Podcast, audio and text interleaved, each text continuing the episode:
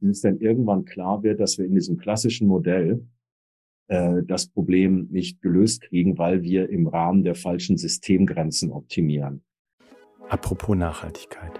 Der Podcast mit spannenden, leicht verständlichen Beiträgen für jedermann zum Thema Nachhaltigkeit.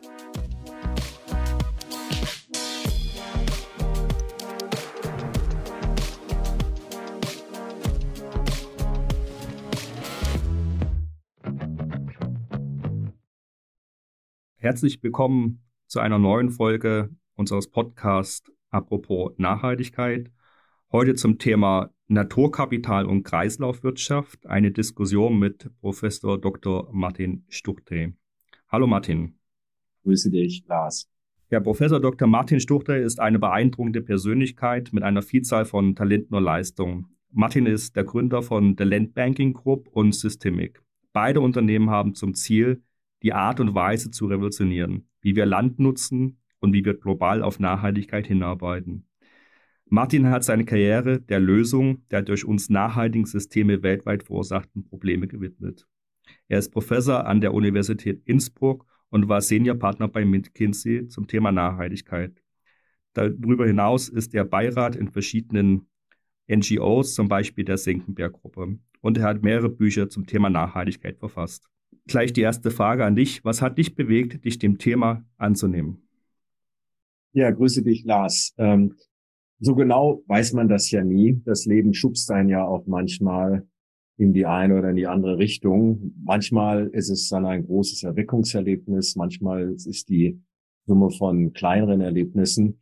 Ähm, ich kann mich erinnern, dass ich äh, ganz am Anfang meines Geologiestudiums erstmals die Zahlen vom sogenannten Vostok-Bohrkern gesehen habe. Da geht es um äh, den CO2-Gehalt der Atmosphäre und habe mich schon gefragt, wo soll das denn eigentlich hingehen? Dann gab's äh, die großen Trucks. Ich war dann als Geologe in Afrika tätig. Äh, die haben Reifen, die sind viermal höher als ein Mensch, wo ich mir gesagt habe, kann das ewig weitergehen, dass wir Ressourcen aus der Erde platzen? Dann im BWL-Studium, im VWL-Studium später äh, die ganze Frage Externalitäten und die äh, und diese Annahmen, die wir gewählt haben für unsere neoklassischen Wachstumsmodelle, die Art und Weise, wie wir Bruttosozialprodukt berechnen, ist das eigentlich, kann das stimmen? Ist das richtig? Bildet das die Welt so, wie wir sie erleben, eigentlich ab? Ähm, dann bei McKinsey äh, haben wir weltweit die Produktionsnetzwerke optimiert und immer alles nur auf Effizienz getrimmt und nie gefragt, können die reißen und äh, was für Kosten verursacht das denn eigentlich für die Gesellschaft? Ähm, ja, und dann viele, viele Dinge. Ich könnte ewig weitermachen. Oder als ich meinen Kindern, wir haben äh, sechs Kinder, ähm, die äh, Vogelstimmen erklären wollte, die ich aus meiner Kindheit kenne, und ähm, als Ornithologe merkt man das, äh, sehen musste, dass viele von denen einfach gar nicht mehr gibt, dass es still geworden ist. Ähm, in Summe führt dann das dazu, zu entscheiden, dass wir vielleicht äh, so nicht weitermachen können und dass das vielleicht auch eine Relevanz hat, wie wir unsere Karriere gestalten, äh, auf welche Themen wir eigentlich auch persönlich einzahlen wollen. Ähm, wer sagte das? Eckhard von Hirschhausen sagte das, äh, ist ziemlich schwer, im Nebenberuf die Welt zu retten, wenn äh, andere versuchen, sie äh, hauptberuflich zu zerstören. Und deswegen habe ich dann Schritt für Schritt beschlossen, dass das der Kern auch meiner beruflichen, professionellen Tätigkeit ist. Ja, vielen Dank, Martin. Also, was ich raushöre, ist, dass für dich ein Herzensthema ist, aber du auch wissenschaftlich daran gehst und auch Veränderungen schaffen möchtest. Ich selber lese gerade das Buch Earth for All vom Club of Rome und da geht es natürlich stark um Systemgrenzen. Ja. Und ein Thema darunter ist äh, die Ernährungskehrtwende. Äh, letztendlich geht es darum, dass wir als äh, Mensch und auf unserem Planet ein gesundes Ernährungssystem brauchen, was wir ja in den letzten Jahren immer weniger haben. Wir haben eine wachsende Bevölkerung, wir haben weniger Biosphäre. 60 Prozent der, der Nutztiere sind Rinder und Schweine, äh, damit natürlich auch reduzierte Vielfalt in Agrarwirtschaft. Und das hat letztendlich zur Folge, dass riesige Flächen äh, ja, agrarwirtschaftlich genutzt werden. Wie denkst du über Systemgrenzen nach und was besonders siehst du bei unserem heutigen Ernährungssystem fehllaufend? Ja, ich glaube, Systemgrenzen äh, sieht man ja erst, äh, wenn man aus der richtigen Perspektive, äh, aus der richtigen Zoom-Distanz auf die Welt draufschaut. Und vielleicht läuft auch da gerade viel schief, dass wir eigentlich äh, zu, wir sind eingezoomt und vielleicht müssten wir uns mal auszoomen. Äh, ich selbst habe ja, wie ich gerade schon gesagt, äh, im ersten Studium Geologie studiert. Äh, und vielleicht hat mir das auch eine hilfreiche Perspektive vermittelt, wie man auf diese Probleme, äh, die wir heute haben, auch draufschauen muss, wie man sie ins in Beziehung setzt. Ähm, Geologie ist, äh, du weißt das, äh, halt äh, ein sehr, sehr lang, langsames Geschäft. Da passiert nichts. Millionen Jahre nichts. Und dann plötzlich, wenn da mal was Größeres passiert, so alle fünf oder zehn Millionen Jahre oder vielleicht sogar 50 Millionen Jahre, dann nennen wir das ein State Shift. Und ich hätte nicht geglaubt, dass ich im Rahmen meines Lebens mal Teil oder Zeuge eines solchen State Shifts würde, aber das sind wir jetzt. Also wir erleben gerade in Bezug auf das Klima eine fünf Millionen Jahres Singularität und in Bezug auf die Biodiversität eine 50 Millionen Jahres Singularität. Äh, Klima, wir leben im Augenblick in der Perspektive in, in einer Klima, in einer Atmosphäre, äh, dass wir als Spezies noch nicht erlebt haben. Ähm, und äh, mit der Biodiversität ist es noch mal extremer. Ähm, wir sehen im Augenblick oder eine, die Wissenschaft nennt das Extinction per Million Species Years, also ein Tempo, in dem wir Arten verlieren, was schneller ist äh, als äh, im, beim letzten großen Massenartensterben äh, Ende des äh, Jurazeitalters. Ähm, und das war ein Asteroid. Also wir sind im Augenblick schneller als ein Asteroid in der ähm, äh, wenn es darum geht, unsere Artenvielfalt zu, ver, äh, zu verlieren. So. Und das ist halt eine Größenordnung, die ist so äh, fundamental anders als die Entscheidungen, die wir täglich treffen. Und deswegen ist ja auch, sind diese großen stochastischen äh, äh, Erdsystemveränderungen auch so schwierig für uns zu packen. Sie sind praktisch der perfekte Hack für das menschliche äh, Gehirn, das halt immer nach äh, Verfügbarkeitsheuristiken funktioniert. So, und das äh, kann man, wenn man das realisiert, dann ist die natürlichste aller Reaktionen, das erstmal zu ignorieren. Das habe ich natürlich auch gemacht und habe dann erstmal eine klassische Karriere gemacht, McKinsey, äh, mit den großen Konzernen gearbeitet, was auch alles wertvoll und schön war, tolle Erfahrungen, viele Möglichkeiten eröffnet. Aber irgendwo war es natürlich auch eine Negation dieser Frage. Bis es dann irgendwann klar wird, dass wir in diesem klassischen Modell äh, das Problem nicht gelöst kriegen, weil wir im Rahmen der falschen Systemgrenzen optimieren. Und ähm, es gab dann einen Augenblick, äh, der mir da die Augen geöffnet hat, weil es sich irgendwie anfühlte, dass da was äh, strukturell, äh, dass wir strukturell versuchen, an lokalen Optimas zu arbeiten und damit das Gesamtoptimum verpassen.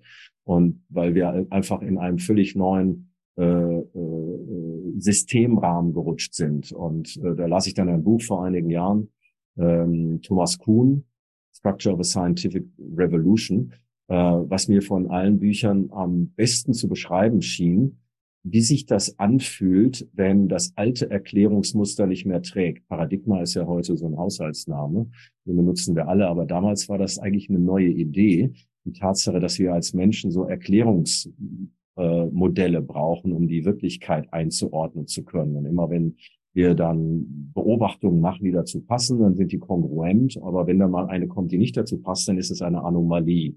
Und wenn dann mehr und mehr Anomalien geschehen, dann äh, kommt das alte Paradigma, das alte Erklärungsmuster in eine Krise und wir erfinden ein neues und wundern uns dann nur, wie wir die Welt damals haben anders sehen können. Ich glaube, genau da sind wir gerade. Wir kommen aus einer leeren Welt ähm, und sind jetzt in einer vollen Welt und Dinge, die in deiner leeren Welt funktionierten, die funktionieren halt nicht mehr in einer vollen Welt. Äh, äh, es gibt in einer vollen Welt äh, keine Externalitäten. Es gibt in einer vollen Welt nicht die Möglichkeit ähm, ähm, oder es gibt keine unendlich elastische Angebotskurve von Naturleistungen. Und alles das haben wir im Augenblick noch nicht verinnerlicht. So, und das war dann auch der Augenblick, in dem ich entschieden habe, dass wir eigentlich die eine neue Sportart brauchen, eine Art, sagen wir mal, analytischen Zehnkampf, nämlich äh, äh, systemische Veränderung, äh, Systemic Change. Da haben wir eine Firma gegründet, die heißt Systemic, äh, die sich äh, zu unserer Freude sehr erfolgreich etabliert hat. Und der wir nichts anderes machen, als mit diesen großen Systemtransformationen zu ringen, der globalen Energiewende, der globalen Ressourcenwende, ähm, der globalen Landnutzungswende, zurück zu deiner ursprünglichen Frage, Ernährungssysteme, äh, wo wir überlegen, was muss man denn eigentlich machen, um jetzt nicht nur ein Parameter, sondern ein komplexes, weltweites Multiparameter-Problem zu lösen. Äh, was ist die Theory of the Case? Können wir überhaupt beschreiben, dass das alte System wirklich äh, in eine Krise geraten ist, es und ein, wir einen Gegenentwurf brauchen, eine neue Form Energie zu generieren, eine neue Form Produktion und Konsum zu betreiben, äh, eine Theory of Change. Wir müssen eine Idee haben, wo kommt denn eigentlich die Veränderungsenergie her? Muss die aus der Regulierung kommen? Kommt die aus dem Konsumentenverhalten? Kommt die aus der Risikoabwägung von Kapitalmärkten? Und wir brauchen so eine Art Theory of Catalyst. Wir müssen immer eine Idee haben, wo man eigentlich die Brechstange, die archimedischen Hebelpunkt ansetzt, um auch Dinge erreichen zu können. So und so haben wir da eine eigene, äh, also eine eigene, eine Good Practice versucht zu entwickeln, wie man wir eigentlich äh, kollektiv mit diesen großen, verbundenen, komplexen, äh, multidimensionalen Problemen umgehen. Und ich glaube, dass wir das mehr und mehr tun müssen in einer vollen Welt, hat jede Entscheidung ähm, äh, Auswirkungen äh, auf einer Systemebene. Äh, das verlangt eine andere Art zu denken und eine andere Art zu führen. Spitze, ja. Also das ist die Komplexität dieser, äh, dieses Systemdenken dahinter, die verschiedenen Dimensionen, das Multidimensionale hast du auch angesprochen und natürlich auch die Fragestellung, ob wir das Gelernte vielleicht wieder äh, an, anlernen müssen, also zurücknehmen müssen und nochmal neu überdenken müssen und die richtigen Punkte zusammenbringen müssen. Also wahnsinnig komplex stelle ich mir das vor, aber gerade bei so Themen wie Ernährungssysteme oder natürlich auch eine Revolutionierung der Landwirtschaft, ist so ein Denken, äh, ein Systemdenken notwendig. Jetzt hat ja ein äh, berühmter Biologe, ich glaube es war Edward Wilson, gesagt, äh, dass wir den halben Planeten zum Naturschutzgebiet erklären müssen. Und äh, letztendlich geht es ähm, darauf hinaus, dass ähm, die Landwirtschaft mit dem, was wir heute tun, ob das äh, die Viehzucht ist oder natürlich auch äh, die vegane Ernährung 70 Prozent aller Wasserentnahmen mit sich bringt. Was das ist ja für so ein Nahrungsmittelsystem nicht wirklich nachhaltig. Ja. Und die Vorschläge, die da rauskommen, ist, dass man ja die Landwirtschaft revolutionieren müsste und letztendlich auch ein regeneratives Landwirtschaftssystem äh, etablieren müsste. Kannst du uns das an so einem Beispiel von Systemgrenzen und Systemdenken erklären? Und warum braucht man so eine globale Landnutzungswende dafür? Ja, ich glaube, das ist die richtige Diskussion, die wir führen. Mir kam es auch zunehmend, ähm, äh, dass von den großen Systemwenden, globale Energiewende, globale industrielle Ressourcenwende, globale Landnutzungswende, eigentlich die letztere, die schwierigste, die am wenigsten verstandene und vielleicht auch die dringendste ist. Ähm, Energiewende, auch wenn wir natürlich an der in den Herausforderungen verzweifeln und mittlerweile ähm, äh, sie uns auch ähm, politisch nicht mehr loslässt und wir über ähm, Wärmepumpenpflicht und Kühlmittelwahlfreiheit äh, reden und die Gesellschaft irgendwie, der Riss durch die Gesellschaft gerade zu, durch den Heizungskeller zu verlaufen scheint, äh, ist es trotzdem, ähm, trotz aller Veränderungen äh, und trotz aller Kontroversen, ist das irgendeine Vision, die mittlerweile denkbar geworden ist. Also eine Energiewende, äh, ein äh, Energiesektor, äh, der in erster Linie auf regenerativen aufbaut, die viel effizienter ist, ein paar neue äh, Primärenergieträger äh, nutzt, wie nachhaltige Biomasse und so weiter. Das ist mittlerweile ein träumbarer Traum geworden. Die globale industrielle Ressourcenwende schon etwas weniger, aber auch hier können wir uns vorstellen, wie wir uns zunehmend über neue Geschäftsmodelle dematerialisieren, Circular Economy, industrielle Dekarbonisierung. Landnutzungswende ist deswegen so schwierig, weil äh, wir im Prinzip das Verhalten von Milliarden von einzelnen Landnutzern verändern müssen, die jeden Morgen irgendwo auf dem Planeten eine Nutzungsentscheidung über einen Quadratmeter Land treffen und äh, damit eine Ressource äh, bestimmen, äh, die uns halt nicht nur unsere Nahrungsmittel und, äh, und Biomasse liefert, sondern das ist auch da, wo, das ist die Kohlenstoffsenke, die wir brauchen. Wir müssen bis 2030 weltweit die Landwirtschaft zurückverwandeln in eine Kohlenstoffsenke. Äh, und wir müssen weltweit 30 Prozent ähm, äh, bis äh, 2030 und dann später mehr, wie du gerade gesagt hast, äh, unter irgendeinen Schutzstatus stellen. Wir haben überhaupt keine Idee, wie das geht. So und äh, wir von den 15 Milliarden Hektar Land, die wir haben weltweit, nur von den 10 Milliarden, die davon be bewohnbar sind, haben wir die Hälfte in Beschlag genommen als äh, landwirtschaftliche Fläche. Und wir brauchen eine bessere Idee, wie wir damit umgehen. Und äh, dazu müssen wir halt äh, auch an die Wurzel des Problems gehen. Und das heißt, wir müssen unser Ernährungssystem umstellen, weil dafür bewirtschaften wir die ja. Also und die, die äh, und, und das ist eine ganze Pyramide, eine ganze äh, ein ganzes Veränderungsprogramm, was natürlich damit anfängt, dass wir uns anders ernähren. Wir müssen eine sogenannte Unified Global Reference Diet zu uns nehmen, 2500 Kalorien, deutlich weniger Fleisch, äh, Proteine, äh, eher pflanzlich und wenn dann äh, aquatisch äh, und wenn nicht aquatisch und tierisch dann zumindest äh, weißes Fleisch und auch äh, natürlich deutlich weniger. Wir müssen dann aber auch ähm, äh, auf andere Proteinquellen gehen, zum Teil auch synthetische. Äh, wir müssen Teil der Biomasseproduktion oder Nahrungsmittelproduktion in den Ozean oder in, äh, ins Wasser verlegen. Äh, wir müssen Food Waste vermeiden. Wir äh, müssen deutlich lokaler produzieren. Ähm, und äh, wir müssen äh, die Communities, äh, die Landwirte weltweit äh, völlig anders ausstatten, finanzieren, äh, auch mit Technologie versorgen. Und wenn wir das alles gemacht haben, bleibt am Schluss immer noch, dass wir praktisch äh, jeden Quadratmeter auf regenerative Bewirtschaftung umstellen und dass wir äh, die zum Teil eines vernetzten Systems, äh, eines Korridorsystems ähm, äh, mit intakten Ökosystemen machen. So all diese Dinge müssen wir gleichzeitig machen, um bis 2030 dahin zu kommen, wo die Wissenschaft uns gerne sehen möchte, nämlich in einer 1,5 äh, Grad kompatiblen Welt und in einer Welt, äh, in der äh, wir keine Biodiversität mehr verlieren, also in einer Welt, die zu Paris passt und einer Welt, die zu Montreal passt.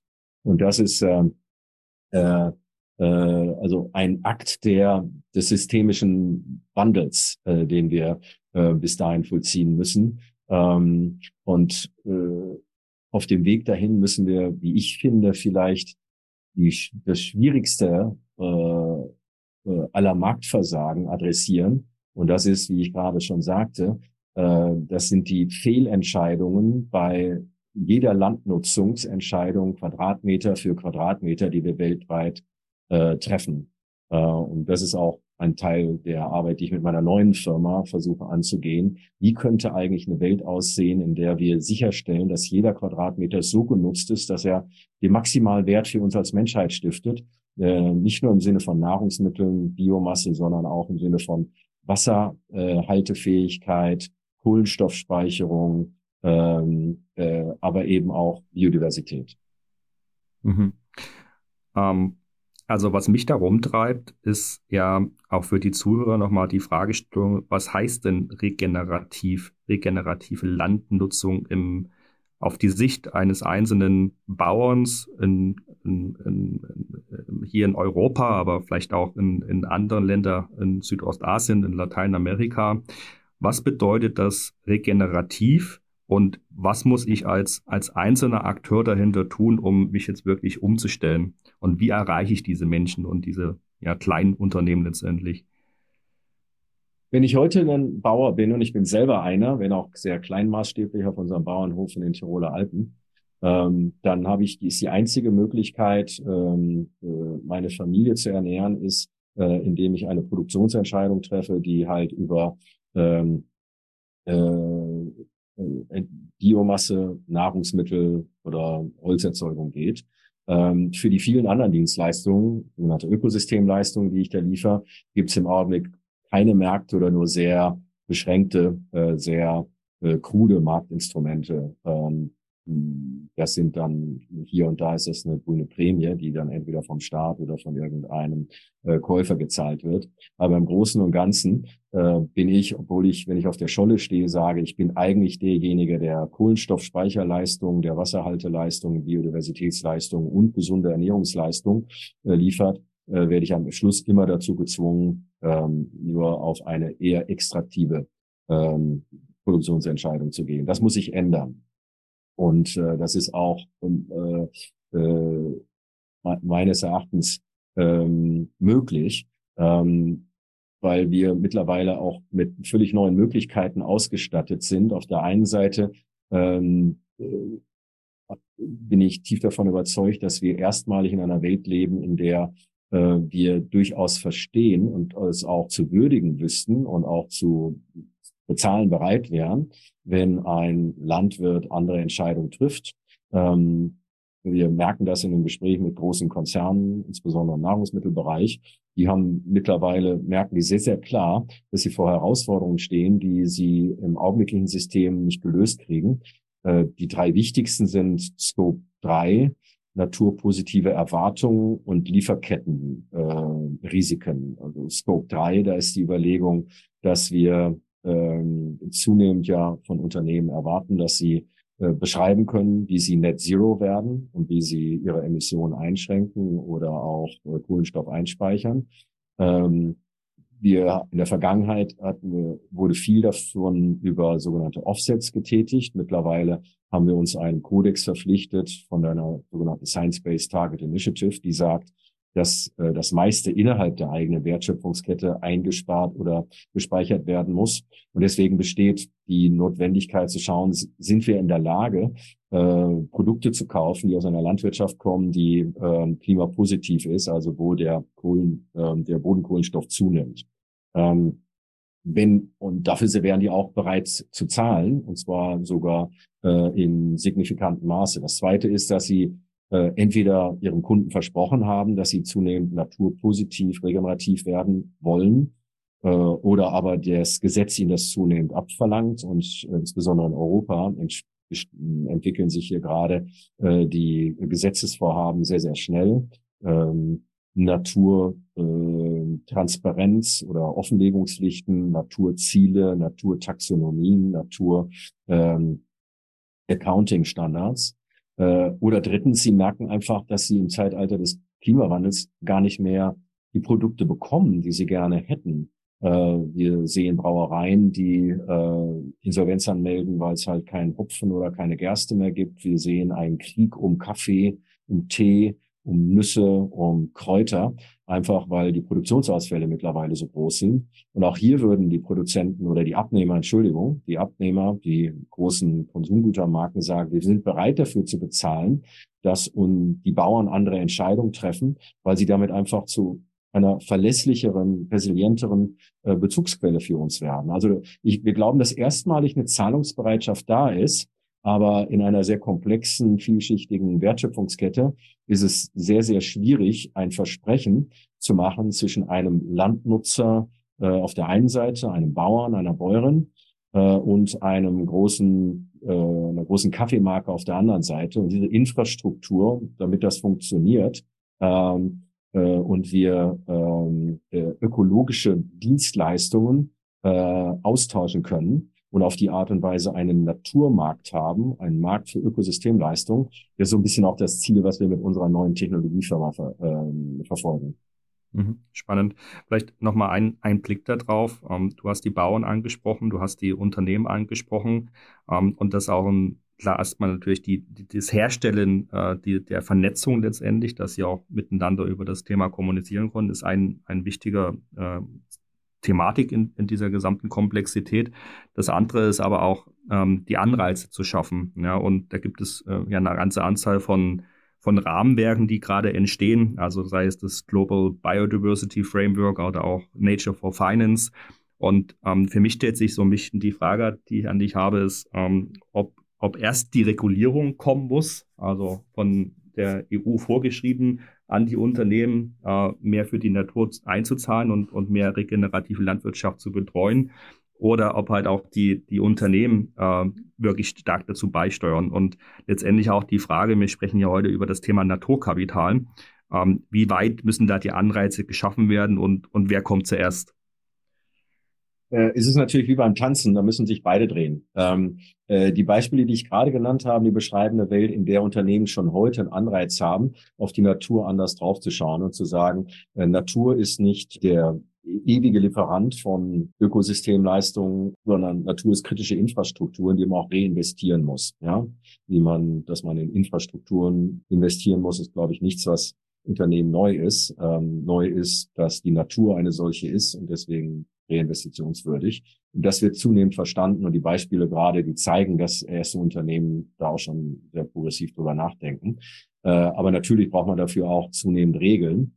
Äh, und die entstehen auch gerade. Und ich glaube, dass es gar, noch gar nicht jedem klar genug ist, wie relevant und wie materiell die dann auch sich auf Unternehmen schon sehr zeitnah auswirken wirken wollen. Da gibt's ähm, Lieferkettengesetze auf europäischer Ebene, die da werden die CSDDD genannt. Ähm, dann gibt es ähm, äh, Offenlegungspflichten mit dem interessanten Namen CSRD. Das ist also eine ganze Buchstabensuppe, die da gerade auf uns zukommt. Dann gibt es aber auch äh, zunehmend äh, äh, Regelungen über die Nutzung der Biodiversität. Äh, Großbritannien hat da gerade einen großen Schritt gemacht. Biodiversity Net Gain wird das genannt.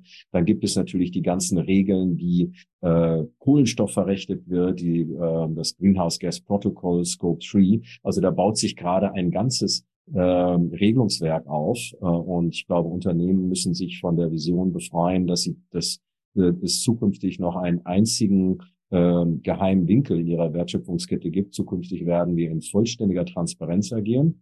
Und äh, zukünftig ähm, werden wir Stück für Stück in eine Welt der äh, Kohlenstoff und auch Kohlenstoff senken und auch Naturvollbewirtschaftung gehen, wo gesehen wird, ähm, äh, wie wir ähm, Kohlenstoffbilanzen, Kohlenstoff senken und Natur mit, unseren, mit unserer Wertschöpfung beeinflussen.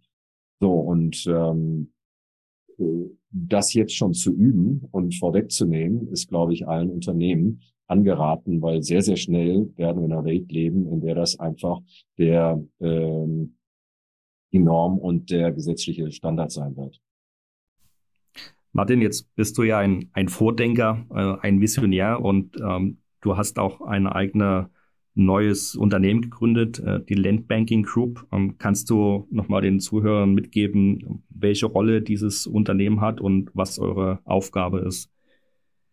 Ja, lieb, lieb von dir. Die Land Banking Group versucht im Prinzip ähm, äh, eine Marktinfrastruktur aufzubauen, damit äh, Ökosystemleistungen äh, bezahlbar und handelbar werden.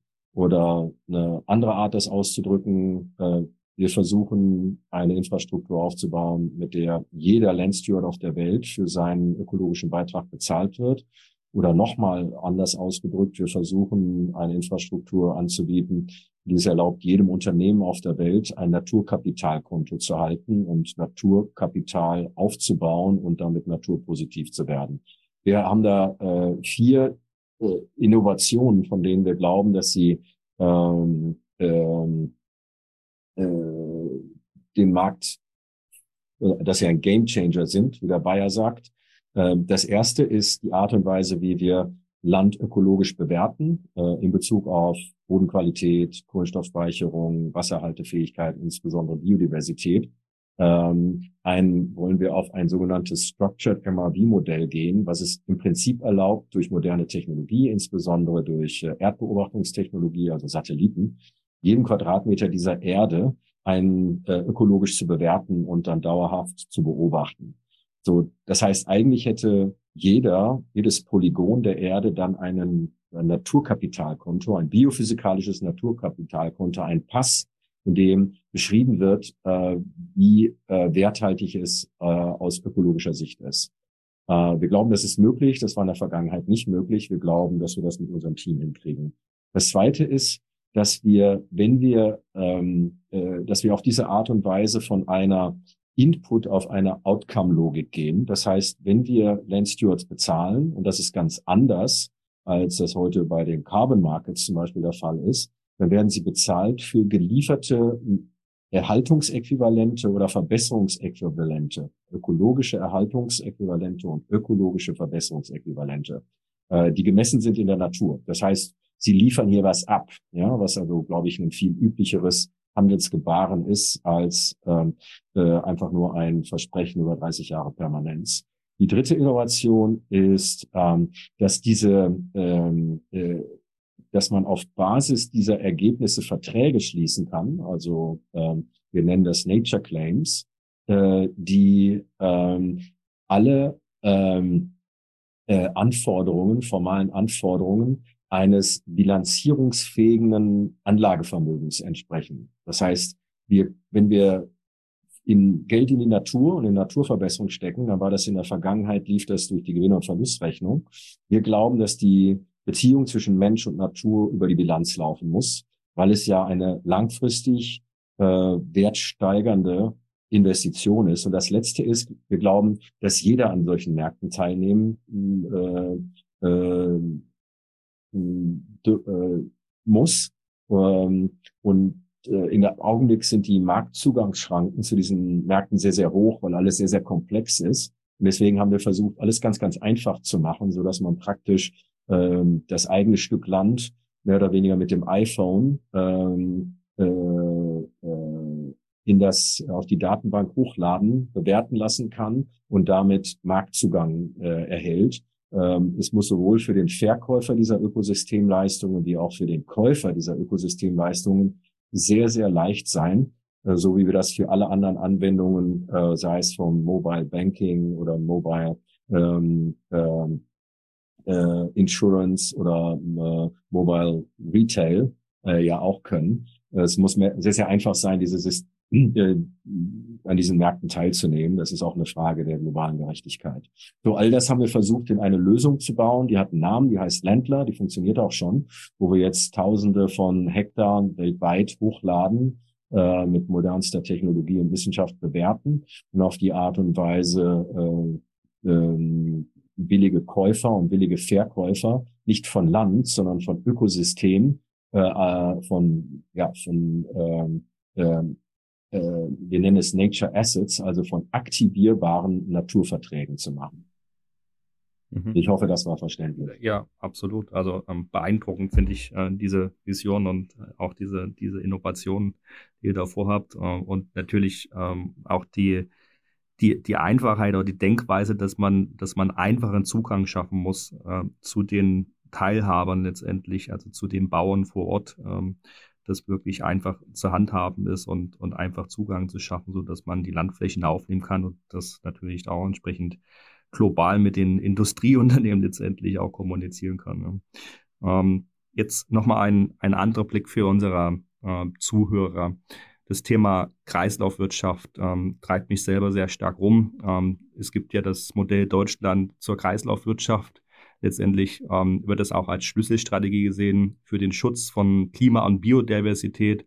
Aber auf der anderen Seite sichert auch äh, das für die deutsche Wirtschaft Rohstoffe. Ähm, ich glaube auch, dass es eine neue Möglichkeit ist, für eine gewisse Wettbewerbsfähigkeit und auch Arbeitsplätze zu schützen. Ähm, Kreislaufwirtschaft kann man in vielen Industrien äh, überdenken, auch System, denke ich, systemcharakteristisch umdenken. Ähm, lass uns doch gerne mal auf das Thema Plastik schauen. Ich weiß selber, dass du in dem Thema Plastik und Plastikverschmutzung aktiv bist. Ähm, das Thema Plastik an sich ähm, ist ja ein großes Problem für unsere Umwelt. Jedes Jahr gelangen Millionen von Tonnen in Plastikmüll in die Ozeane, in die Flüsse und beeinträchtigen letztendlich das Ökosystem. Ja, um das Problem zu lösen, gibt es viele Möglichkeiten, aber ich glaube, der, der, der effektivste Weg ist natürlich diese diese Einwegplastik zu reduzieren und alternative Materialien zu suchen oder vielleicht sogar ganz neue Systeme zu überlegen äh, in der Industrie, wie man Plastik reduzieren kann. Gib uns doch einfach mal den, den Einblick von, von deiner Seite, was das Thema Plastik, wie du dich mit dem Thema Plastik beschäftigst und wie du das in den Kontext der Kreislaufwirtschaft bringst. Nun, Plastik ist natürlich das ikonische Material oder geradezu das Symbol der Moderne. Äh, Plastik ist äh, ubiquitär, allgegenwärtig, äh, vom Himalaya bis zur Südseeinsel. Und natürlich ist auch Plastikmüll ähm, allgegenwärtig vom Himalaya bis zur äh, Südseeinsel und bis in den Marianengraben. Ähm, und auch hier zeigt sich ähm, der Unterschied zwischen der leeren Welt und der vollen Welt. Tatsache, dass Plastik unglaublich wertvoll, lebensverlängernd, äh, wohlstandsstiftend ist. Ähm, das war auch in der leeren Welt natürlich klar. Äh, was in der leeren Welt nicht klar war, ist, dass wir, wenn wir irgendwann mal 100, 200, 300 oder jetzt 400 Millionen Tonnen davon produzieren, und keine Idee haben, was wir dann nach einer Nutzungsphase damit machen, dann wird das halt zum Problem. Und genau da stehen wir jetzt. Ähm, ein Drittel von allem Plastik endet im Ökosystem, nur 14 Prozent wird recycelt. Äh, und das Problem wird äh, äh, immer virulenter. Wir werden bis 2040 unsere Plastikproduktion Business as usual verdoppeln. Wir werden der, der, die Menge von Material, die in Ökosysteme entweicht, wird sich verdreifachen und die Menge, die im Ozean schwimmt, die wird sich vervierfachen. Äh, ich habe vor ein paar Jahren mal kurz vom World Economic Forum abends ausgerechnet, dass es jetzt bereits auf drei Kilogramm Fisch ein Kilogramm Plastik im Ozean gibt. Und das werden sehr, sehr bald schon wird das ein Kilogramm äh, Fisch auf ein Kilogramm Plastik sein. Das ist eine Welt, die keiner möchte. Und dann ist Plastik, da wird wenig drüber gesprochen, auch eine Industrie, also als Teilbereich Polymerindustrie, als Teilbereich der petrochemischen Industrie, äh, die im Laufe dieses Jahrhunderts ein Gesamt Kohlenstoff oder ein CO2 Emissionsbudget von ungefähr 300 Gigatonnen in Anspruch nehmen wird. Ähm, und das ist genau die 300 Gigatonnen, die wir in Summe als Menschheit noch haben, um innerhalb von 1,5 Grad zu bleiben. Das heißt, allein die Plastikindustrie wird unser ganzes verbleibendes Emissionsbudget alleine aufessen. Also alles ähm, keine Zukunftsvision, mit der irgendjemand äh, äh, wollen äh, kann. Äh, nicht die Industrie, nicht die Konsumenten und natürlich schon gar nicht diejenigen, die sich um ähm, die Umwelt oder soziale Gerechtigkeit kümmern. So, ähm, und zusätzlich ist Plastik auch noch ein Angriff auf, ein ästhetischer Angriff auf unsere Sinne. Und deswegen, als wir vor ein paar Jahren Alan MacArthur, Michael Braungart, ein paar andere über die Frage nachgedacht haben, wie muss man denn überhaupt die Geschichte der Circular Economy erzählen, damit sie auch wirksam wird, ähm, haben wir damals beschlossen, Plastik ist Killer Application. Und Plastik kann man äh, die Notwendigkeit, aber dann auch die Lösungen an der Circular Economy am besten erzählen. So, und da ist dann mittlerweile ja auch einiges passiert. Äh, wir haben dann auch viel daran gearbeitet, zum Teil im Kleinen. Wir haben also in Indonesien zum Beispiel mit Borealis ein Projekt Stop gemacht. Das war aus meiner Rolle als Gründer von Systemic, äh, wo wir gezeigt haben, wie man lokale Circular Economies aufbaut, was auch ganz gut funktioniert. Kann ich gerne noch mehr zu sagen aber dann im Großen auch dran gearbeitet und gesagt, wie sieht denn eigentlich genauso wie wir fürs Klima mittlerweile beschreiben können, wie muss sich denn eigentlich eine äh, äh ein Abbaupfad wie äh, für CO2-Emissionen äh, global, äh, geografisch, Sektor für Sektor, wie muss das eigentlich aussehen?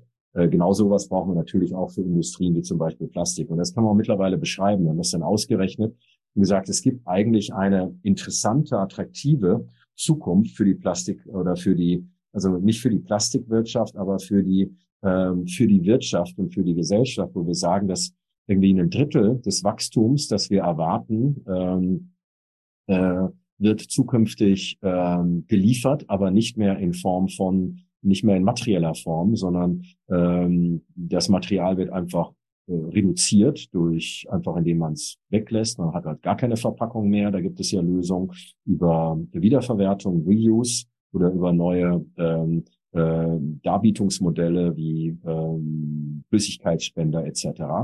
Ähm, so ein Drittel wird einfach äh, ist äh, wird dematerialisiert geliefert. Ein knappes Viertel wird in, äh, in materieller Form, aber eben nicht als Plastik über substitutäre ähm, äh, Materialien geliefert, wie zum Beispiel Papier oder kompostierbare äh, Material. Und dann der gesamte Rest wird über Plastik geliefert, aber Plastik, der sich im Kreislauf befindet, entweder über mechanisches oder über chemisches Recycling. Und dann sind wir noch weiter gegangen und haben gesagt, ähm, so und ähm, äh, die Emissionen, die äh, mit dem wenig verbleibenden ähm, äh, Plastik, das noch im System ist, das aus äh, Primäröl oder Gas besteht, ähm, das muss dann am Schluss abgefangen werden und kann dann wiederum das CO2 recycelt werden in Plastik Äh, und die ganze Prozesskette natürlich muss ähm, auch äh, zunehmend halt von grünem Strom oder grünem Wasserstoff, ähm, also insbesondere die sogenannten Steamcrackers betrieben werden. Und dann haben wir das Bild einer ganz, ganz neuen Industrie, die zwar etwas geringeren Durchsatz hat als heute, äh, aber die Kundenbedürfnisse erfüllt, äh, die äh, interessante Geschäftsmodelloptionen anbietet, ähm, die deutlich weniger abhängig ist von schwierigen ähm, ähm, äh, Rohstoffmärkten, ähm, äh, die zirkular und äh, net zero ist, die sogar so gestaltet werden kann, wenn halt Plastik, das äh, in Zirkulation ist, ähm, lang gebraucht wird äh, und wir äh, eventuell äh, Plastik auch aus äh, Kohlenstoffdioxid herstellen, dass man plötzlich vor einer Industrie steht, die nicht nur net zero ist, sondern die net positiv ist, wo wir eine Industrie sind, die ähm, praktisch sich zur Kohlenstoffsenke für andere macht. Welch eine attraktive, spannende äh, Vision. Also weg von ähm, wir können wir mit all diesen Umweltauflagen eigentlich überleben, hin zu einer Vision, wir sind ein Löse, wir sind, äh, liefern nicht nur fun den, den, den funktionalen Mehrwert äh, von Verpackungen zum Beispiel, ähm, sondern wir sind ein Wertschöpfungssystem, ähm, das sich äh, der Gesellschaft als Kohlenstoffsenke anbietet und damit also Teil der Lösung und nicht mehr Teil des Problems ist. So, und das kann man auch Industrie für Industrie kann man ähnliche Visionen entwickeln. Für Plastik haben wir das besonders ausführlich durchdacht und, ähm, ähm, und analysiert. Hm.